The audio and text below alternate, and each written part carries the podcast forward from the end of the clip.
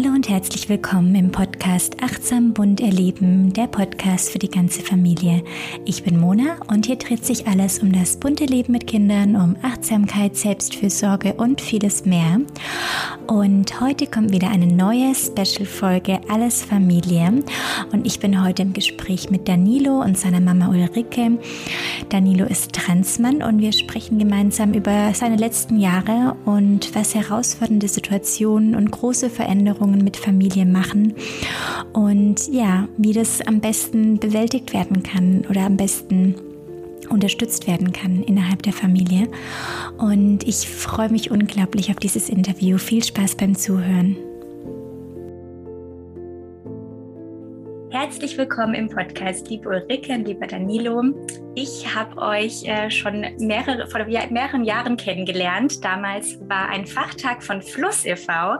Da habt ihr einen Vortrag gehalten. Äh, vielleicht dazu sage ich noch kurz, Fluss e.V. ist ein Verein, ähm, der Bildungsarbeit zu Geschlecht und sexueller Orientierung macht. Und Verena arbeitet da schon längere Jahre. Und damals war ich eben auf dem Fachtag. Und ich glaube, mittlerweile arbeitest du auch dafür, Danilo, oder engagierst dich oder hast äh, damit gearbeitet. Ähm, genau, der Vortrag hat mich sehr berührt äh, und dann äh, haben wir alle gemeinsam dann noch ähm, bei der Kampagne Sichtbar in Freiburg mitgewirkt und da habe ich euch nochmal indirekt kennengelernt und deshalb freue ich mich sehr, dass ihr heute hier bereit seid, äh, mit mir ein Interview für meinen Podcast zu führen. Ähm, ich mache immer einmal im Monat eine Special-Folge zu alles Familie, wo einfach ganz unterschiedliche Familien interviewt werden. Und ja, herzlich willkommen, schön, dass ihr hier seid. Hallo. Hallo. Vielleicht können wir gerade mal starten, dass ihr uns ähm, kurz eure Familie vorstellt. Ähm, ja, also ich habe ganz lange mit meiner Mama und meiner Schwester äh, in der Nähe von Freiburg gewohnt, bin jetzt umgezogen, aber meine Familie äh, sind meine Mutter und meine Schwester. Ich habe eine jüngere Schwester noch und zusätzlich noch zwei Hunde, die auch zur Familie gehören. Sehr schön. Und mittlerweile wohnst du gerade nicht mehr in Freiburg? Nee, genau, bin fürs Studium umgezogen. Okay. Ähm, ich starte jede Podcast-Folge mit einer Frage und zwar: Was ist eure liebste Kindheitserinnerung? Ulrike, du kannst gerne einen Einblick in deine Kindheit geben oder auch eine liebste Kindheitserinnerung von deinen Kindern, die du mit deinen Kindern erlebt hast. Also lieber nicht. Von mir liebste Kindheitserinnerung. Ich hatte keine schöne Kindheit. Ähm, deswegen war es mir ganz besonders wichtig, ähm, zu versuchen, meinen Kindern eine schöne Kindheit zu machen. Und ähm, es ist ganz schwierig. Es sind ganz viele verschiedene Erinnerungen. Ich glaube, das, was ich am schönsten finde, äh, ist sowas, was sich immer wieder wiederholt hat, und zwar mit beiden Kindern. Und das ist auf dem Wohnzimmerboden liegen und sie entweder durchkitzeln oder mit ihnen sehr, sehr seltsame Gebilde aus Duplo-Bausteinen bauen. Seltsam war es, niemand hat es immer erkannt. Schön. ähm, meine liebste Kindheitserinnerung ist tatsächlich, also ich kann mich auch an vieles erinnern, nur was sich immer durchzieht, ist ähm, der Film Mama Mia. Da habe ich mit, der, mit meiner Mama mal im Kino geguckt und also das ist einfach die Kombi aus der Film mal geguckt zusammen und mehrfach geguckt zusammen. Äh, dann aber tanzen, die Mama, die toll tanzen kann, die dann, wenn wir immer zusammen auch manchmal tanzen, egal zu welcher Musik. Ähm, das ist irgendwie was, was ich total mit Kindheit verbinde und was einfach immer noch mein Feel-Good-Film ist. So. Wie cool, das ist auch. bei mir ziemlich ähnlich. das verbinde ich auch voll mit Kindheit, voll schön. Ja. Ja, äh, dann starten wir mal äh, direkt rein ins Thema. Ähm, Danilo, du bist äh, biologisch weiblich geboren und ähm, bist dann nach äh, vielen Jahren durch äh, viele Krisen und Herausforderungen ähm, darauf gekommen, dass du ähm, eigentlich ein Mann bist und dich als Mann fühlst. Ähm, und ja, kannst du uns mal so ein bisschen mitnehmen, ähm, ja, in die unterschiedlichen Formulierungen, die so umherschwirren, unterschiedliche Begrifflichkeiten, äh, die oftmals auch in einen Topf geworfen werden, ähm, einfach mal so, um so eine Grundlage zu schaffen. Ja, gern. Also kein Anspruch auf Vollständigkeit. Ähm, ja, nee, genau. Vor allem bei meinem Hirn so. Also ich bin, ich bin in der vorlesungsfreien Zeit, deshalb. ähm, aber ganz allgemein benenne ich mich zum Beispiel als Transmann oder als Mann, aber eben wenn man in der Fachjargon bleibt. Ähm, Transmann, ähm, da kann man dann zum Beispiel noch ein Sternchen dranhängen, generell, wenn man Trans-Sternchen sagen möchte. Dieses Sternchen kommt daher, dass so Begriffe wie Transgender, Transidentität, Transsexualität umherschwimmen, wie du gesagt hast. Ähm, mir persönlich ist es nicht so wichtig, aber ich finde wichtig, über die Abgrenzung zu reden, dass es eigentlich keine Sexualität ist, um die es hier geht. Klar, es geht irgendwie für manche dann auch um primäre, sekundäre Geschlechtsmerkmale, aber in erster Linie geht es darum, wie man sich fühlt. Und das hat äh, nichts mit der sexuellen Orientierung oder so zu tun, sondern mit der Identität. Ähm, wird auch in der Wissenschaft so abgegrenzt. Deswegen ist es eigentlich ja nur umgangssprachlich so. Und ähm, Genau, was natürlich auch abzugrenzen ist, ist so Sachen wie Inter. Das ist ja ein ganz anderer Bereich. Oder ähm, so Drag Queen oder so. Das ist, gehört auch nicht zu meinem Thema dazu. Genau. Aber hast du das Gefühl, dass es oftmals irgendwie damit gleichgesetzt wird oder begegnet dir das oftmals? Also ich, was, was meine Erfahrung war, ist, dass es, glaube ich, Transfrauen zum Beispiel eher noch betrifft, so von wegen, ja, mhm. Drag Queen oder so. Ähm, mir persönlich jetzt nicht. Aber es ist eher so, dass die Leute, wenn ich mit denen rede, ähm, dann zum verwirrt sind, weil sie beides nicht kennen, weil Inter, das wird ja auch leider gar nicht drüber geredet ja. oder wenig drüber geredet. Und dass dann ähm, halt es ein bisschen in einen Topf verworfen, äh, mhm. geworfen wird und man nicht mehr so abgrenzen kann, was was ist so. Ja. Für ja. Laien vielleicht. Also Inter wird auch oft noch angezweifelt. Also ich ähm, bin Lehrerin und stellvertretende Schulleiterin und mir ist es ein Anliegen, über Diversität zu sprechen, also in, in alle Richtungen gegen Rassismus, aber eben auch in dem Bereich. Und viele sagen, das gibt es doch gar nicht äh, intersexuell. Und ich glaube schon, dass das mit den Drag Queens auch ein Vorurteil ist für viele, einfach weil die so, ich sag mal, so Mode geworden sind. Ähm, also für die das ja auch gar nicht unbedingt was mit, ähm, mit sexueller Identität zu tun hat, sondern tatsächlich einfach eher ein, eine Kunstform ist. Und ähm, das kennen die Leute. Also jetzt bei uns zum Beispiel in Freiburg mieten die sich dann mit einer, zum Beispiel so eine Junggesellenabschiedstour und finden sich unglaublich verrucht und aufgeschlossen. Und daher kommen dann, glaube ich, schon so Vorurteile, dass es so für die Konservativeren dann so ein bisschen so ein Bäh-Charakter hat. Uh, was ist denn das? So. Mhm, mhm, ja. Ja, gut, dass du es nochmal ansprichst, ja. Es wird ja oftmals ähm, gesagt, in den falschen Körper hineingeboren zu sein. Ähm, ich konnte da nie so richtig was anfangen mit der Formulierung. Ich habe auch gehört, dass es vielen so geht. Wie geht es dir damit und warum, mh, hm, warum ist die Formulierung vielleicht auch schwierig, wenn es für dich so, sich so auch anfühlt? Also ich, ich neige auch dazu, andere Formulierungen zu wählen was man sagen muss, ich habe mich lange in meinem Körper falsch gefühlt und bin auch nicht in meinem Körper angekommen. Also es ist besser, aber natürlich nicht perfekt. Äh, deswegen, ich kann dem schon irgendwie was abgewinnen. Aber es ist nicht, dass ich im falschen Körper geboren wurde. Mhm. Erstens war der Körper lange irgendwie doch richtig so. Ich habe mich ja trotzdem als Frau zum Beispiel eine Zeit lang identifiziert und da war das dann auch in Ordnung. Und mein Körper an sich ist nicht falsch, nur es produziert, er produziert halt die falschen Hormone so eigentlich. Also ähm, womit ich schlussendlich ja nur ein Problem hatte, waren eben die für mich persönlich äh, primären sekundären Geschlechtsorgane und dann so Sachen wie Hüfte oder so. Aber mein Körper an sich, was der leistet und so, der ist schon okay, so wie er ist. Ja. Und ähm, ich glaube, das ist halt einfach wichtig. Ähm, es ist in Ordnung, wenn man sich damit nicht auskennt und das so ein bisschen für sich abspeichert, weil es umfasst ganz gut die Gefühle, die man hat. Mhm. Weil es ist schon so, dass man sich halt einfach völlig fehl am Platz fühlt. Ja. Ähm, nur mein, aber eigentlich ist es halt nicht so, dass mein Körper falsch ist. Ja. Aber diese Teile von deinem Körper schon, also wenn ich mich ja, daran erinnere, wie, wie Fall, wahnsinnig ja. du unter der Brust gelitten hast dann irgendwann, ja. ähm, hat sich das für dein Umfeld schon so angefühlt, dass da... Genau, also auf jeden Fall, dass Teile absolut falsch waren, für mich persönlich, gilt nicht für alle Transmenschen, ähm, aber der gesamte Körper, der ist schon okay, so wie er ist irgendwo.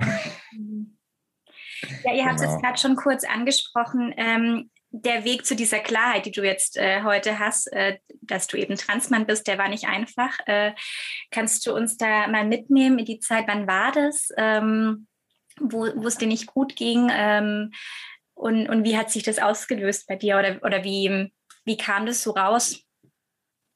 Also ich war zehn bis elf Monate, eins von beidem, in der Kinder-Jugendpsychiatrie in Freiburg. Das war eine ganz grauenhafte Zeit. Ähm, und habe ich auch zum Beispiel von mehreren Transleuten gehört, dass die danach es rausgefunden haben, aber die Zeit dort ganz schlimm war. Mhm. Ähm, meine Mutter, für die war das schon Thema so. Ähm, und schlussendlich war es dann so, dass du das mit der ambulanten, mit meiner ambulanten Therapeutin, meiner ehemaligen, besprochen hast, dass sie nochmal mit mir reden soll. Und dann war das ganz klischeehaft. Ich bin auf dem Fahrrad nach der Therapie zurückgefahren, nachdem sie mich das gefragt hat und auf dem Fahrrad so, ah ja, stimmt, genau das ist es. Und ähm, ich wurde zweimal davor schon drauf angesprochen, auch ja, von dir mal. Ähm, da konnte ich das nicht so klar benennen und da war das, bam, genau das ist es. Und ich komme schon von einem, also wo es mir echt schlecht ging so. Und das war dann wirklich, also schon auf jeden Fall ein Wendepunkt. Mhm, mh. Er hatte sich verloren, das kann man nur so sagen. Er hat immer nur gesagt, ich weiß ja gar nicht, wer ich bin und hat deswegen auch die psychische Krankheit, denke ich, gebraucht. Er hat immer gesagt, das ist das Einzige, was ich noch habe, was ich weiß, was ich bin.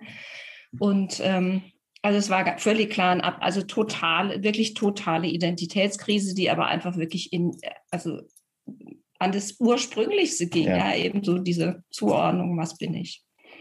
Ja. Und im Nachhinein ist man natürlich schlauer. Also deswegen habe ich das auch angesprochen, weil mir dann so ganz viele Puzzlesteine einfach gekommen sind von Geburt an eigentlich, äh, wo ich sagen würde, ähm, das war angelegt irgendwo. Also selbst mit den Entwicklungsstufen, seine, seine Entwicklungsstufen waren nicht die von einem Mädchen, sondern die von einem Jungen eher. Also. Motorisch fix, sprachlich langsam, andere Details will ich nicht nennen. Ähm, also einfach, ja und, ja. und auch so alles, ja, es hat irgendwie Sinn gemacht. Mhm. Du hast gerade noch mal kurz noch mal zurückzugehen. Du hast gesagt, dass die Zeit in der KJP ziemlich schwierig für dich war. Ähm, was, was hättest du dir da gewünscht in der Zeit? Also man muss sagen, es hat nicht unbedingt nur was mit, dass die nicht sensibel für Trans oder so sind zu tun. Das ist, finde ich, keine gute Institution. Ähm, ist leider häufiger so, dass es da Kinder-Jugendpsychiatrien gibt, äh, jetzt im Umkreis, wo ich kenne, die nicht optimal sind, aber Freiburg sticht ja doch heraus. Okay. Es ist einfach, sagen wir mal so, ich glaube schon, dass ich gerade von der Pflegeseite her sich die Leute alle bemüht haben und ich hatte theoretisch auch eine nette Therapeutin zum Beispiel. Die Oberärztin war aber wirklich furchtbar ähm, und es war einfach überhaupt nicht sensibel, egal um was es ging es war dieses ganz klassische, wir sind ja Kinder plus psychisch krank. Da wurde einem viel von oben herab mitgeteilt und ähm, es fehlte einfach der Respekt, es fehlte die Sensibilität für gewisse Themen und ähm, auch der Therapieansatz war für mich zum Beispiel nicht passend. Ähm, das war so die drei groben Sachen, nee, vier Sachen, ja. Also auch die Aufmerksamkeit hat für die Krankheit hat gefehlt. Mhm. Also es war ganz oft so, dass, dass ich dann herausgefunden habe, dass er solche, er hatte zum Teil auch so Zwangshandlungen oder auch das Selbstverletzen, haben die nicht gemerkt. Und dann war ich irgendwie so die Buhfrau, weil ich gesagt habe, öde dann, also damals noch Felicia hat mir gerade erzählt, sie hat sich geschnitten und das hat man aber eigentlich gesehen. Ähm, oder eben auch, also für mich war am krassesten die Tatsache, dass es nur einmal die Woche Therapie gab, wenn überhaupt, wenn die Therapeutin nicht krank war. Und ich meine, dann kann ich auch daheim Hotel bleiben. Ja. ungefähr. Ja. Mhm. Mhm. Mhm. Das war eine ganz furchtbare Zeit. Wo, wo seht ihr denn da Veränderungspotenzial ähm, in, in dem therapeutischen Setting, beziehungsweise wenn es Kindern einfach so schwierig geht in so einer Situation, wo sie einfach ihre Identität äh, gerade suchen, nicht finden, sich verloren fühlen? Verbesserungspotenzial für Therapie. Mhm. Ja, also, also theoretisch halt sowas wie ein ganzheitlicher Einsatz, Ansatz, also dass man halt eben, also es gibt ja sowas wie Elterngespräche, nur dass man die halt dafür nutzt. Also ich glaube, bei, bei Papa und dir ist es häufig einfach um äh, von, Thera von Therapeutin-Seite aus um Schuldzuweisung gegangen, ohne Mehrwert so. Mhm.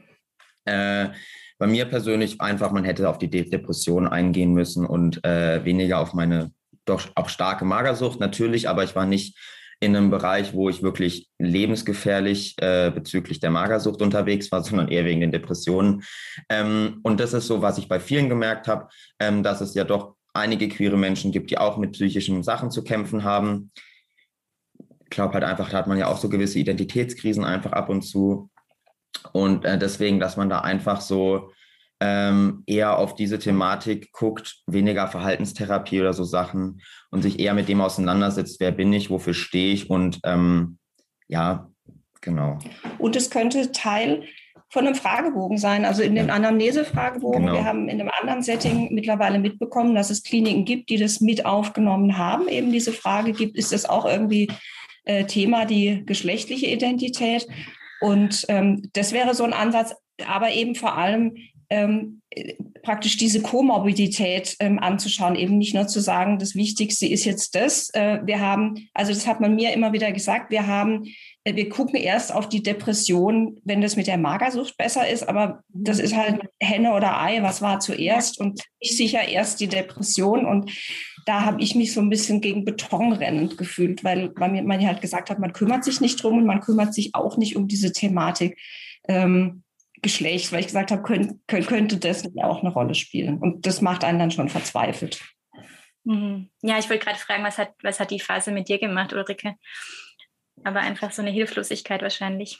Totale Hilflosigkeit, ähm, ganz viel Kraft einfach gekostet, ähm, einfach weil ähm, ihm ging es schlecht dort. Ähm, das war ganz furchtbar dann an den zwei, zwei Besuchsnachmittagen wenn er dann weinend am Fenster stand und mir runtergewinkt hat, ähm, zu wissen, dass nicht klar war, wie es weitergeht, ähm, zu wissen, dass ähm, sein Vater und ich da überhaupt nicht an einem Strang ziehen und ähm, zu wissen, dass niemand im Umfeld es wirklich versteht. Ähm, Beziehung ist darüber auseinandergegangen und zu wissen, dass es der kleinen Schwester damit sehr schlecht geht, die ähm, zum Beispiel nicht mitkommen konnte zum Besuchen, weil sie gesagt hat, immer wenn wir von dort weggehen, weinst du und das will ich nicht sehen. Also das war so das Gefühl, irgendwie alles zu geben, aber eigentlich niemandem ähm, das Richtige oder genug geben zu können. Und ähm, ja. Ja, ja. Ja, das hört sich wirklich sehr herausfordernd an. Du hast gesagt, dass du dann im Endeffekt äh, so die Frage gestellt hast, wobei Danilo das Aha-Erlebnis eigentlich so kam.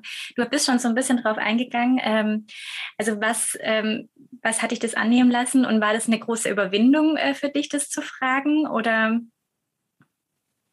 Nee, also Überwindung gar nicht. Ähm, ich war also an diesem Punkt, wo ich also wenn einer gesagt hätte, wenn du jetzt deinen rechten Arm abschneidest und ihm gibst und er wird gesund, dann hätte ich gesagt, ihr könnt den linken auch noch nehmen. Hauptsache, er wird gesund, weil es einfach, er war klar suizidal. Ähm, ich hatte überall meinen Schülerinnen und Schülern gesagt, ich muss jederzeit ans Handy gehen. Ähm, also die wussten, dass, dass sie damals psychisch krank ist. Und ich hatte jeden Tag Angst vor dem Anruf, dass er sich auf die Gleise gelegt hat äh, oder eben tatsächlich auch, dass er sich wieder neu geschlitzt hat, wie man das in dem Ausmaß dann nennt. Und ähm, von daher hat mich keine Überwindung, überhaupt keine gekostet. Und ähm, es war einfach so, dass es so viele Facetten gab. Er hat immer lieber mit Jungen gespielt, ähm, hat immer lieber mit jungen Sachen gespielt, hatte ein Bewegungsmuster, was überhaupt nicht weiblich war. Also das war so ein bisschen so der Familienwitz, weil also wir legen irgendwie Wert drauf, dass wenn jetzt Weihnachten oder, oder sonst was ist, dass man sich schön anzieht und dann hatte er damals halt auch ein Kleid an und stand aber echt immer so da wie Torwart, wenn der Elfmeter kommt. Also es war so, ja, das war echt so der Familienwitz einfach. Und ähm, dann eben auch so im Nachhinein der Satz, äh, als er aufs Gymnasium kam und sich einfach fortgepflanzt hat, dass er nicht wirklich Anschluss gefunden hat. Ähm, hilf mir doch bitte ein Mädchen zu sein. Also der Satz, mhm, mhm der war echt krass irgendwie. Ja, ja. Und es hat aber nicht gepasst. Also es war einfach irgendwie klar, dass da was nicht passt. Mhm. Und ähm, dann war ja auch so dieses, äh, diese Zwischenphase mit, ich glaube, ich bin lesbisch und ähm, da fängt man natürlich dann auch so drüber nachzudenken. Ich kann doch gar nicht sagen, woher, aber mir war einfach klar, ähm, ich, irgendwo aus mir innen raus, dass in ihm was anderes drin ist. Also ja. Ich behaupte auch, also er ist klar nicht inter, weil es alles eindeutig biologisch zuordnenbar, aber ähm, ich würde behaupten, dass es in ihm drin ein, ein, ein Mannkern schon immer war. Und also die Anzeichen waren da und warum ich ja. letzten Endes diese Gewissheit hatte, kann ich gar nicht so genau erklären. Man muss auch sagen, dass du es überhaupt gefragt hast, dass wir, eine, also dass wir klar kommunizieren und auch, sagen wir mal, unser Humor und alles ist schon sehr aufeinander abgestimmt und wir reden auch, haben schon immer offen über Sachen geredet, also auch Aufklärungssachen und so, das lief immer unterschwellig, das lief immer ganz auf entspannter Ebene und da war nie so, auch zum Beispiel eben bei Aufklärung, zum Beispiel IBA oder so, sondern halt einfach, man redet halt drüber. Und deswegen geht es, ging das halt in unserer Familie auch tendenziell ganz gut. Und man muss vielleicht auch noch dazu sagen, das, das Thema Geschlechtszugehörigkeit war auch bei mir immer ein Thema, weil ich hätte ein Junge werden sollen. Ich bin mit dem Bewusstsein aufgewachsen, dass Mädchen echt total Panne sind ähm, und dass Mädchen nur was taugen, wenn sie einen gescheiten Mann kriegen. Gerne jemanden mit einem Titel oder also auf jeden Fall großer akademischer Hintergrund. Und hatte mir halt immer geschworen, ich möchte nur Mädchen haben und ich möchte denen jeden Tag ihres Lebens sagen, was Frauen alles im Leben erreichen können. Und auf dem Hintergrund zu wissen, also dass ich praktisch eigentlich wirklich keinen Sohn wollte und zu wissen, da ist ein Sohn, das hat es so klar gemacht. Weiß nicht, ja, das macht wahrscheinlich keinen Sinn für Außenstehende, aber das war irgendwie so. Ja, ja. Das wusste ich dann einfach. Aha, ja. Aha. Ja, ich wollte gerade fragen, eben, was hat euch da auf der Reise geholfen, auch so familiär, aber ihr habt es jetzt gerade schon so ein bisschen vorweggenommen, einfach auch so diese offene Kommunikation, ne? Ja, also gerade in der Anfangs, ne, immer schon. Es war auch dann wegen OPs-Thema und so, es ist schwer, wenn man offen drüber redet, beziehungsweise halt einfach auch über die Gefühle redet, aber schlussendlich ist es das, was langfristig das ist, was hilft, weil man weiß, woran man bei den anderen ist. So. Und wir immer schon so waren, weil ich einfach der ja. absoluten Überzeugung bin, alles, was man unter den Teppich kehrt, bringt einen zum Stolpern. Äh, big way. Und ähm, dass es einfach, ich hätte ihn ja da auch nicht allein lassen können. Und, und das ist ja nach, also es war ja ich kann das gar nicht sagen. Also jetzt, ich glaube, du merkst es auch, ich ringe total mit den Pronomen. Ich kann auch in der Vergangenheit tatsächlich nicht mehr sie sagen. Den Namen kann ich schon noch sagen, äh, dass er damals Felicia hieß, aber es ist jetzt halt einfach total so geworden und dann, äh, es ist halt irgendwie das Familienmitglied. So, ja. ja. Aber das ist auch so, wir haben auch Felicia ja nicht aus dem Leben gestrichen. So. Also das ist auch in Bildern und alles Thema. Das ist für viele Transmenschen oder für viele Transmenschen, die ich kenne, mhm. war das so, nee, Bilder müssen weg und alles. Und ah, ja. für mich auch immer mal wieder so ein Mittelgrad, aber ich finde es zum Beispiel, ich persönlich finde es ganz lustig, manchmal Leute ein bisschen zu schocken, wie ich mal eine Zeit lang aussah. Also klar, sehr, sehr feminin und alles. Das ist zumindest an eher lustig. Ähm, also wir haben daheim auch noch Bilder und alles davon und das ist einfach Teil der Identität so. Mhm. Mhm. Ja, klar, da geht halt jeder einfach ganz unterschiedlich mit um. Ja. ja. Ähm, was hat sich nach diesem, ich sag's mal, Aha-Moment auf dem Fahrrad, ähm, was hat sich da für dich verändert? Wie schnell bist du dann so nach außen getreten quasi? Oder ähm, ja, wie war das dann so mit deinem familiären Umfeld, schulisches, freundschaftliches? Also wie bist du da vorgegangen? Also das war von 0 auf 100 ähm, und ähm, es war einfach, also eben, es war ein Wendepunkt und also das war einfach, jetzt wird es schon anders so. Das hört sich jetzt irgendwie melodramatisch und was alles an, aber es war einfach wirklich so. Und ähm, habe am selben Nachmittag, als die Mama nach Hause kam, mit ihr in der Küche, wo wir immer die Probleme oder Diebengespräche geführt haben, geredet und war halt einfach die Reaktion, ja, okay, was ist das nächste A, B, C so? Also das mhm. waren halt einfach, was sind die nächsten Schritte?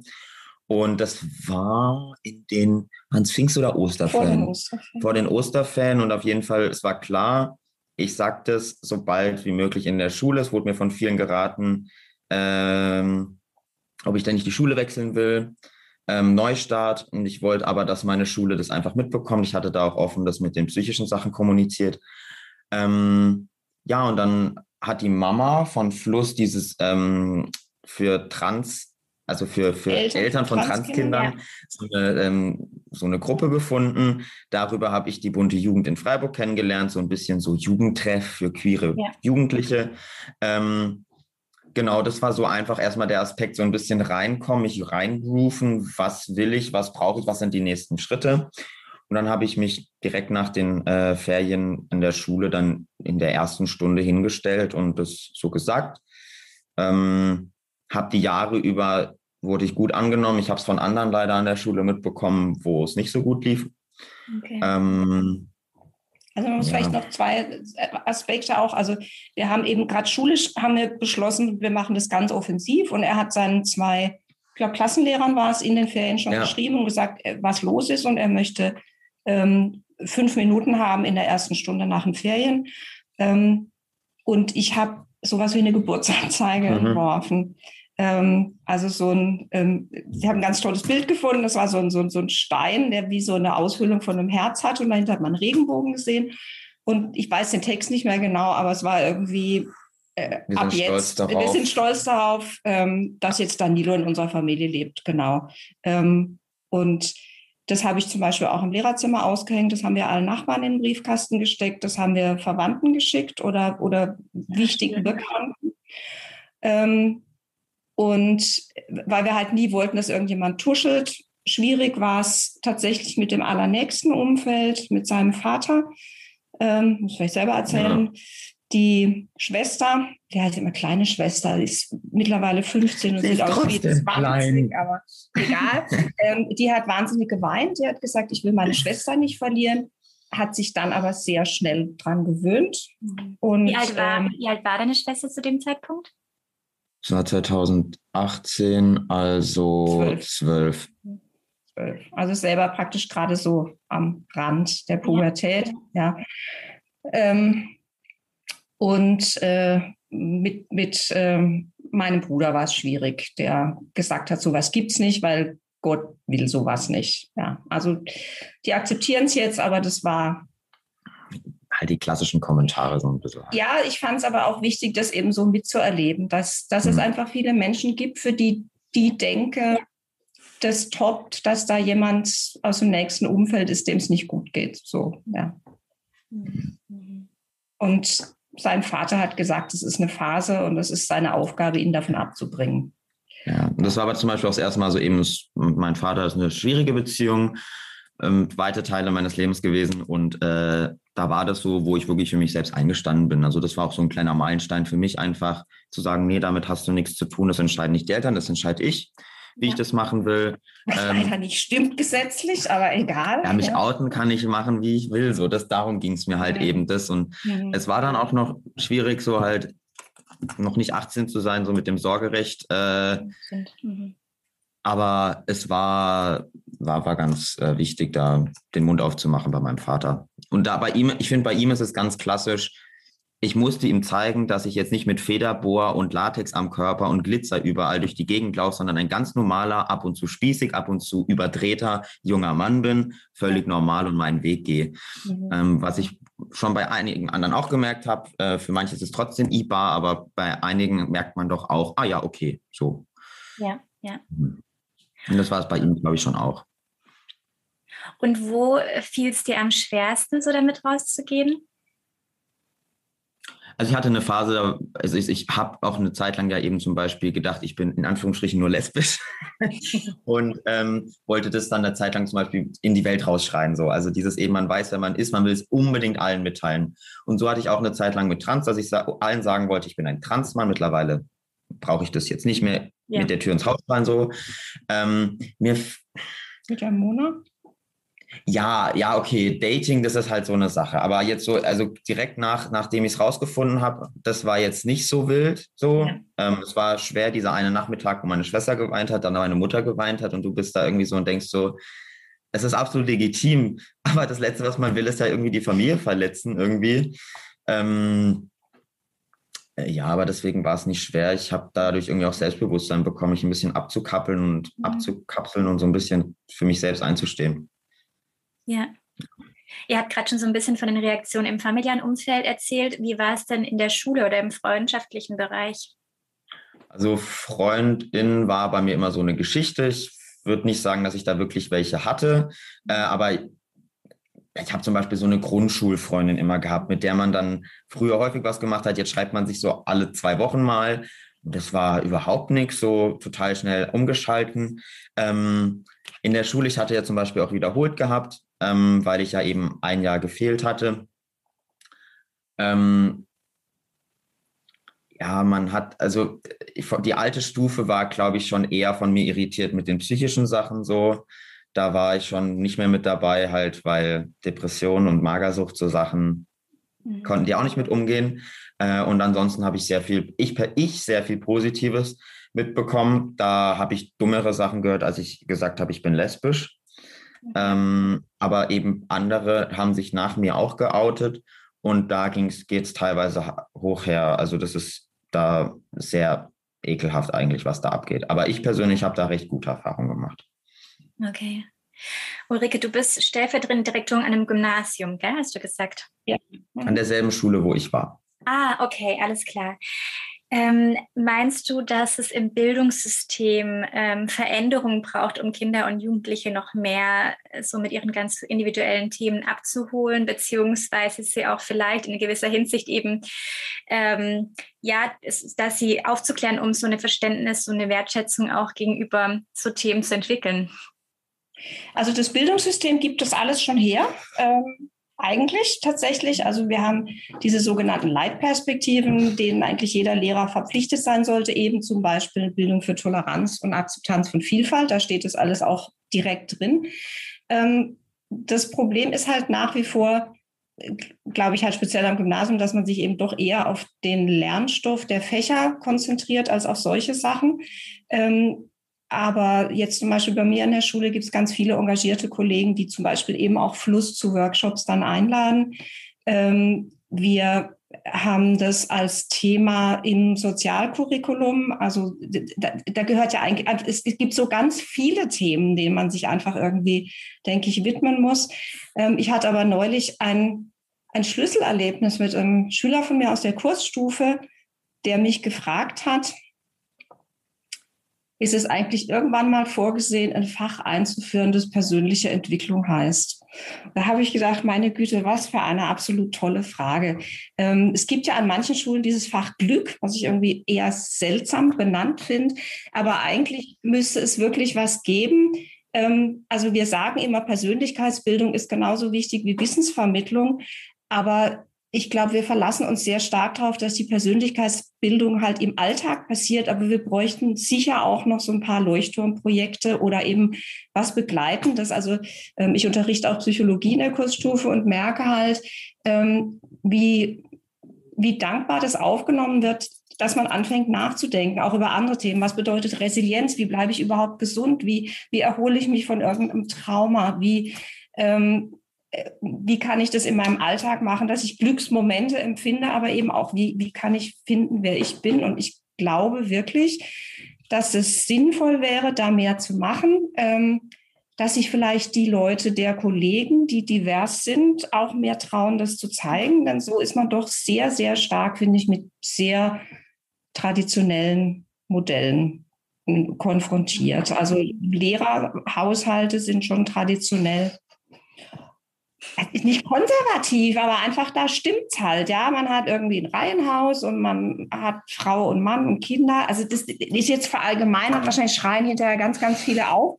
Das ist auch, es ist nur einfach so, dass ich denen, also man weiß ja dann, wer das ist oder man ahnt sich wünschen würde, dass sie sich auch mal hinstellen würden und sagen würden, ja, so ist es. Mhm. Ähm, also wo wir das bei uns an der Schule zum Beispiel haben, das ist eine unserer Sozialarbeiterinnen, da ist es überhaupt kein Thema, dass sie eben eine Frau hat. Und weil sie, also das ist so meine Erfahrung, so wie man kein Ding draus macht, ist es kein Ding. Ja, ja. was soll man dann drüber tuscheln, wenn die sagt, meine Frau? Ja, was soll man drüber tuscheln, wenn der Danilo sagt, ja klar, ich muss jetzt Testosteron nehmen und irgendwann lasse ich mir die Brüste abnehmen. Ja, dann braucht man auch nicht mehr zu sagen, öh, was ist denn da ja, los? Ja, ja. Ja. Also von daher, ich glaube, es liegt wie immer an den Leuten und es wäre sicher sinnvoll, einfach zu sagen, man schafft doch noch mehr Raum, um so, ja, halt auch an der Schule es zu ermöglichen, ähm, bei denen, bei denen daheim über sowas nicht gesprochen wird, einfach sowas kennenzulernen, dass es das gibt überhaupt. Ja. Mhm. Ja. Und dass man aufhört, Schwuchtel als Schimpfwort. Und das ist so, da führe ich so einen Kampf dagegen. Aber ich glaube, ja. das machen ganz viele. Das, ähm, finde ich nach wie vor fatal, warum Schwulsein immer noch schlimm ist. Schwulsein ist, glaube ich, für viele schlimmer als Transsein. Mhm. So. Mhm. Ganz bedrohlich ja. für viele. Ja, ja, danke für deine Perspektive. Ja. Ähm, Danilo, ähm, du bist dann ziemlich schnell, hast dann angefangen auch mit der Hormontherapie. Habe ich das richtig verstanden? Ja, also 2008, ich komme immer durcheinander, ja, 2008. Ja, genau. Okay. Und hast du dafür auch die, ähm, also was hast du dafür gebraucht? Brauchst du da irgendwie eine Bestätigung von den Eltern oder eine Genehmigung oder wie auch immer? Also tatsächlich für die Hormone ist es ein bisschen niederschwelliger, als wenn ich jetzt ähm, Nee, nicht, nee, aber es ist, es ist vereinfachter als jetzt, wenn ich den Namen ändern möchte, Personenstandsänderung. Ähm, klar, ich war nicht 18, so, meine beiden Eltern haben Sorgerecht gehabt, brauch, brauchte das Einverständnis von beiden. Mhm. Ähm, noch medizinisch relevanter war, dass es zwei so, sogenannte Indikationsschreiben gab. Das waren diese, das waren, sind Vorstufen von den Gutachten, die erstellt werden in dem Zusammenhang. Ähm, wenn diese zwei Sachen aber gegeben sind, beziehungsweise diese drei, zwei Gutachten plus die Einverständnis, äh, dann brauchst halt nur noch die Voruntersuchung und dann kann man die Hormone auch bekommen. Da und die dann, Alltagserprobung. Ja, aber die wird ja im Zusammenhang mit den äh, Gutachten, äh, mit diesen Indikationsschreiben ja so ein bisschen abgefragt. Ja, so. ja aber ist, ist relevant in dem Zusammenhang, ja.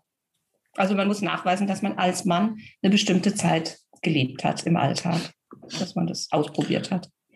Okay, und da waren diese drei Monate quasi ähm, ein Zeitraum, der quasi okay war. Ja. Der, also im Zusammenhang mit ähm, mit diesem Gutachten gibt es eigentlich für diese Gutachten diese Leitlinien mit ähm, einem Jahr und man muss auch 18 Monate in Therapie gewesen sein. Also das sind, ich frage mich, wer sich diese Zeiträume ausgedacht hat, aber mhm. ähm, bei mir wurde es tatsächlich in dem Bereich ein bisschen lockerer gesehen, war zumindest meine Ansicht, aber ähm, es gibt einfach die drei Dinge, ich kann sie nicht ganz genau benennen, die einfach starr sein müssen, dann werden diese Gutachten auch eben benannt mit, ja, die Person ist trans. Ähm, ja, aber das mit den Hormonen lief erstaunlich reibungslos bei mir. Okay. Was war schwieriger? Mit dem Ausweis, hast du gerade gesagt, mit den bürokratischen? Oh ja, das war ganz schlimm. oh Gott. Ja, das war, war, war ein bisschen anstrengend. Also, ähm, wofür war das Jugendamt für den Vornamen da oder für den Nachnamen? Das Jugendamt war für die Identitätsänderung. Ja, genau. Also weil, weil Jugendamt war da, um da drüber zu gucken und die Frau war nett, nur ich habe ja eigentlich eher so von erzählt, was trans ist und sie kannte sich damit halt einfach nicht aus. So. Also ich hätte ja weiß Gott was vom Himmel erzählen können. Und Aber sie war wirklich total eben, nett, sie war weil sie eben nett. gesagt hat, wer bin ich, um zu sagen, du machst es nicht. Also das fand ich total toll von ihr, aber das könnte halt auch anders laufen. Ähm, und dann war es halt so, also ich habe gefühlt fast jede dritte Mittagspause oder generell Pause in der Schule dann mich vom Schulgelände geschlichen und mit Gerichten oder so telefoniert. Ähm, das war halt schon, es, es ging auch kürzer als bei anderen. Ich hab's, es ging recht zügig, aber es ist, prägt einen halt schon, sich mit 16, 17 mit so Sachen rumzuschlagen, so ein bisschen, weil ja, äh, und am besten fand ich dann, als wir die Einladung für eben die Anhörung hatten und dann die Richterin hm, uns eingeladen hat und ich habe da schon gedacht, da kommt jetzt weiß Gott wer in der Robe an. Und dann war das ganz entspannt im Büro in Zivilkleidung. Äh, hat es alles ein bisschen entzerrt, so ein bisschen, ein bisschen entspannter gemacht. Und seither ist es der Kampf mit Krankenkasse. Ja, Krankenkasse ganz schlimm und auch schwierig. Kliniken ist es schwierig. Ja. ja.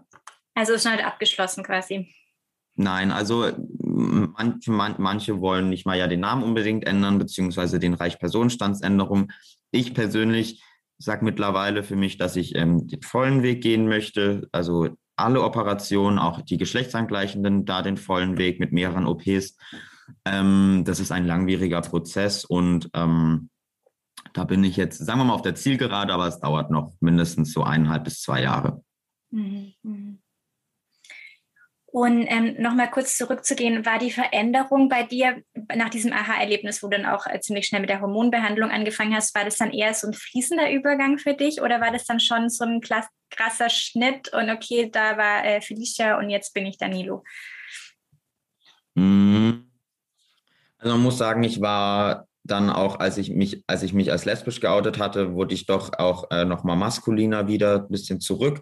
Und deswegen zum Beispiel vom Styling her würde ich jetzt sagen, es hat sich verändert. Die Haare wurden noch ein bisschen kürzer, aber ja, für mich war es nicht fließend.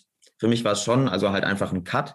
Mhm. Ähm, ich muss aber sagen, wann immer ich Bilder angucke, selbst im drei Monats ähm, Zeitraum, denke ich mir, wie sah ich denn da aus? So, also also optisch, klar, optisch fließend, ja. aber vom, vom, also so von, wie lebe ich jetzt, war es ja. ganz klar ein Cut. Ja. Also wir haben auch, ich habe ihm immer gedacht, so wie mit dieser Geburtsanzeige, ähm, habe ich ihm so einen Button gebastelt, da gesagt, zieh einfach den Button Danilo an, dann versprechen die Leute sich nicht so, weil das ist denen ja selber peinlich, äh, wenn, die, wenn die Lehrer es dann falsch sagen. Ähm, dann haben wir, um überhaupt auszuprobieren, welcher Name passt, ähm, kann man ja bei Drogerien so Etiketten drucken lassen für Duschbad, Seife und sowas. Dann haben wir das gemacht, einfach, dass er praktisch selber ja, sieht, ja, ich. Dann haben wir natürlich Kleider aussortiert und ähm, Highlight, ähm, darf ich das sagen, dass er gesagt hat, oh, wie toll, ich kann endlich Männerunterhosen kaufen. Ja, und hat absolut. dann gesagt, er hätte tatsächlich schon mit sechs Jahren, wenn wir irgendwo shoppen waren im Urlaub, das immer so toll gefunden, die Männer. Ich war, nee, ich war noch viel mehr, ich war neidisch auf die, auf die Baby- und Kinderoutfits. Da gibt es auch immer so ganz süße Anzüge und so, die ich finde echt coole Jungsklamotten. Da war ich immer neidisch, dass wir mit dem Kick unterwegs waren. Nee, das mit den Boxershorts war schon cool. Du hast auch immer coole Kleider. Ja, schon. Ja, natürlich. Eben. Aber, du hast immer die Cars und Bob der Baumeister. Ja, schon, aber als ich das mir nicht mehr zugestanden habe, da hat es dann halt gefehlt irgendwie ja. so. Ja. Also ich hatte mal echt eine Panikattacke gehabt, weil wir hatten aussortiert gehabt und dann hab, ist eine Cap von mir, haben wir aussortiert gehabt, die so ganz normal so, so eine Basecap, aber halt mhm. also mit dem geraden Schirm war. Und ich war so, oh mein Gott, ich werde es nie wieder haben. Und das war ein Nervenzusammenbruch für mich persönlich gewesen. Und äh, also man hätte sich eben ein paar Mal schon denken können, dass ich zumindest vom Styling her mich gerne anders gekleidet habe, als ich es mir eingestanden habe. So. Mhm. Ja. Aber deswegen, es war auf jeden Fall ein Cut von der Identität. Es war auch ein Cut schon irgendwie auch vom Verhalten. Also ähm, ich habe dann auch Selbstbewusstsein daraus ein bisschen gezogen.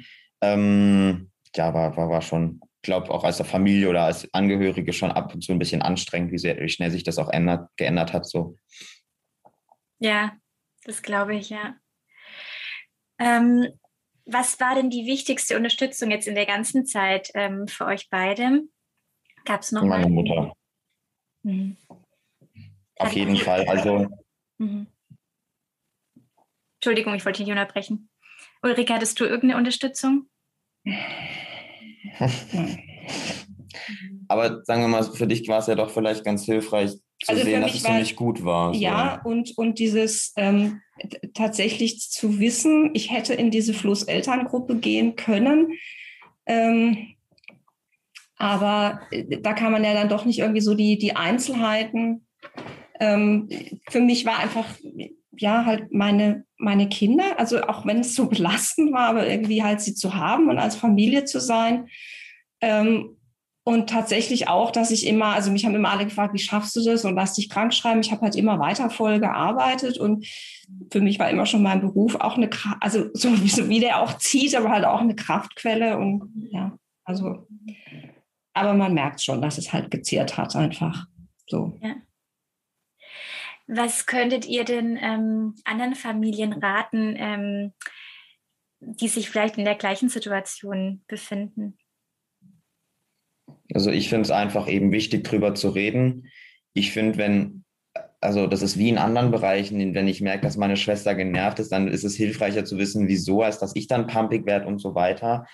Ähm, es ist schwierig, als Transmensch dem ausgesetzt zu werden, aber halt auch über die Bedenken und natürlich auch Ängste und so Sachen, dass da die Familienmitglieder auch ein Stimmrecht haben und sagen dürfen, so geht's mir ähm, da neigt man ab und zu dazu, man ist so von sich überzeugt jetzt, ich bin das, ich mache mein Ding und Friede, Freude, Eierkuchen. Mhm. Das ist einfach in der Realität nicht so, wenn man halt einfach äh, ein Umfeld hat so und auf das muss man natürlich schon achten. Deswegen reden, ähm, offen kommunizieren und dann aber auch gegenseitig respektieren und ähm, ja, ja, oder? Also also ich glaube, als Eltern muss man schon ein Stück weit manche Sachen einfach eher für sich behalten, weil wenn man, ja. also man kann, es würde, glaube ich, für das sich ändernde Kind oder Jugendlichen, ähm, kann man nicht mit allem konfrontieren, was einen jetzt als Fragen beschäftigt. Also ähm, weil man natürlich als Erwachsener halt das sieht, was da alles hinten dran, was für Partner, kriegt man Enkel, nein, kriegt man keine oder wie, wenn kriegt man sie, ähm, finde ich das mit dem Penoidaufbau toll, nein, finde ich überhaupt nicht, aber er will es, also machen wir es halt. Ganz stark finde ich, ähm, auf die anderen Kinder gucken. Also das ist was, das habe ich nicht nur bei uns gesehen, sondern auch äh, bei einer anderen Familie. Ähm, wie die aus dem Blick geraten, weil einfach sich so viel auf eine Person fokussiert, in solche Selbsthilfegruppen gehen wie diese Elterngruppe. Ähm, also wie gesagt, für mich waren es einfach andere Themen, einfach auch so dieses sich in der Beziehung so alleingelassen fühlen und das gehört da halt nicht hin. Ähm, und ich glaube, ähm, wirklich ganz wichtig, ja dazu stehen. Also für mich war das zum Beispiel ein ganz wichtiger Schritt beim CSD mitzulaufen und zu zeigen, hey, da gehen so spießige Lateinicher. kann ja gar nicht so schlimm sein und die tragen alle nicht, doch keine Nippeltassels, was ich vorher auch immer vermutet hatte, aber tun sie nicht. Ähm, oder eben auch so diesen Vortrag da zu halten bei Fluss und ähm, das finde ich hilft sehr und, und ich glaube im Vorhinein informieren, informieren, informieren. Einfach wirklich gucken, was es alles gibt. Ähm, sich nicht verunsichern lassen von, von Trends. Im Moment dieses D-Trends, was jetzt wieder in ist, ich glaube, das verunsichert sehr, sehr viele. Also das kriege ich mit bei Elterngesprächen, mhm. ähm, dass, dass es jetzt angeblich so viele bereuen. Also es ist immer noch im, im Promillbereich äh, Leute, die diese Änderung ja, also ich, ich glaube einfach, sich schlau machen und damit leben. Also man würde ja auch nicht irgendwie, wenn das Kind ein Bein bei einem Unfall verliert, den Rest seines Lebens da ein Pappbein hinmalen und äh, kann ja auch keine Pappbrüste hin. Na, die sollen ja, ja eher weg, so. Weg, genau. Also von daher ist halt so. Ja. Ja.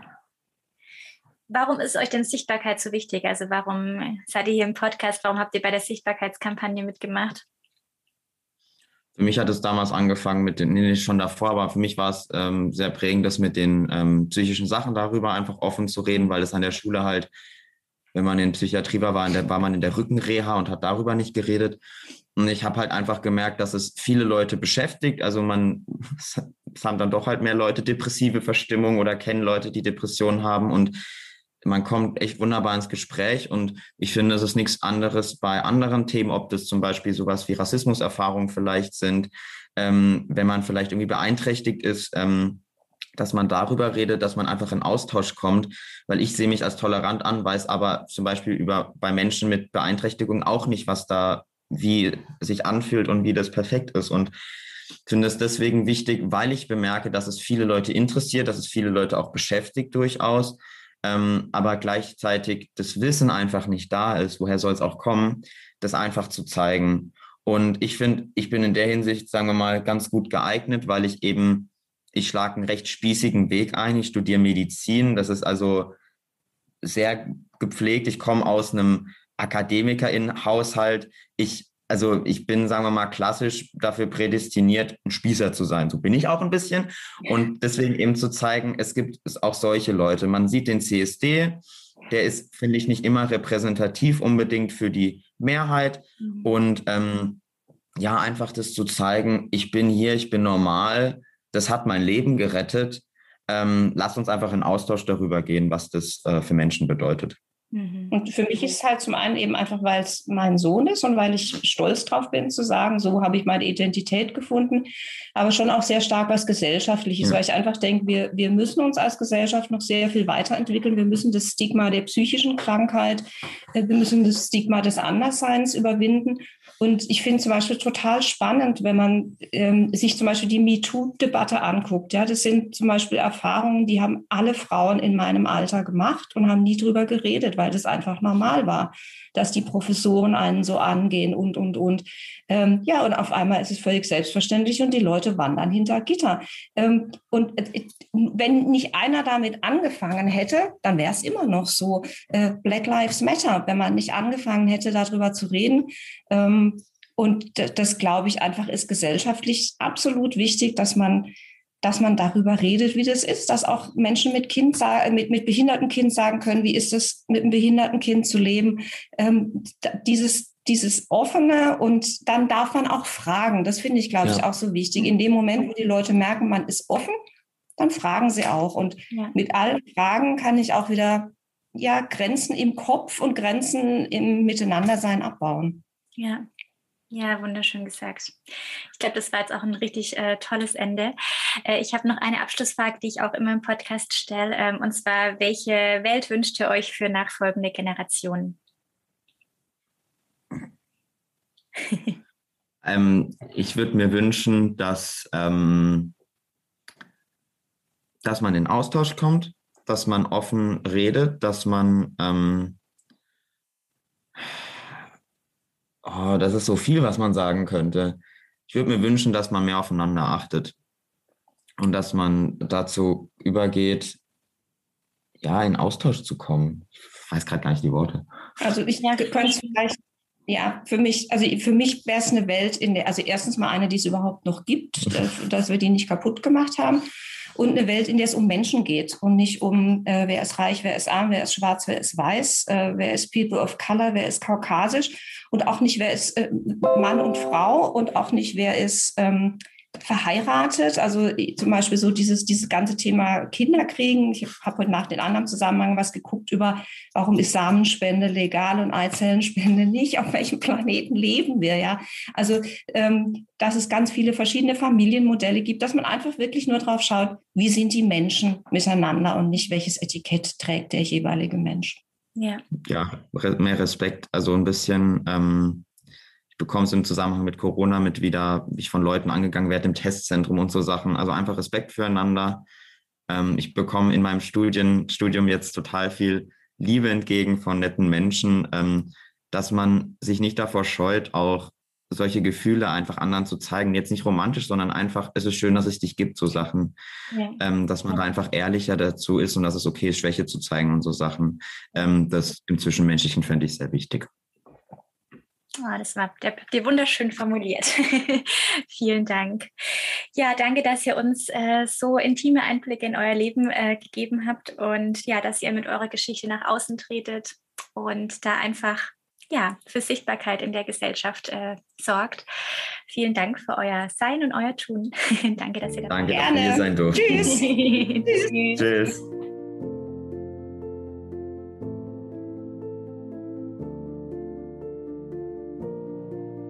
Ich bin ganz berührt von der Offenheit der beiden und wie sie mit ihrer Geschichte nach außen treten, um für eine Gesellschaft loszugehen, in der Vielfalt akzeptiert und wertgeschätzt wird. Und ich hoffe, du konntest ganz viel aus dieser Folge mitnehmen und ich würde mich unglaublich über deine positive Bewertung bei Apple Podcasts oder Spotify freuen.